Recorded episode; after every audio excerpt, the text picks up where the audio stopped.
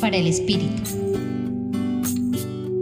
La falta de libertad interior frente a cosas, personas y opciones, lo que llamamos codicia, es el mayor obstáculo para una mejor calidad de vida humana y social. Por eso, en el Evangelio de hoy, según San Mateo, Jesús, refiriéndose a un joven muy apegado a los bienes terrenales, les dice a sus discípulos, más fácil le es a un camello, es decir, a una soga, pasar por el ojo de una aguja, que a un rico entrar en el reino de los cielos.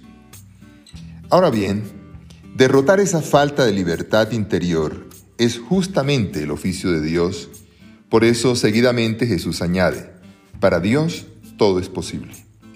Y entonces viene la pregunta de Pedro, uno de sus discípulos.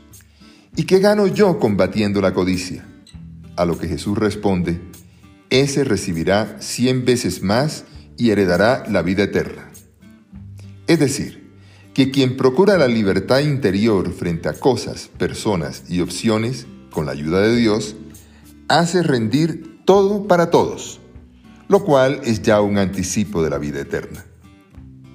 Esas personas libres son la vanguardia del reino de Dios. Esos últimos serán los primeros.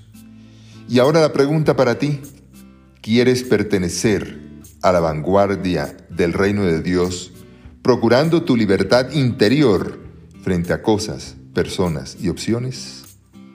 Les acompañó el padre Luis Aurelio Castañeda del Centro Pastoral de la Javeriana.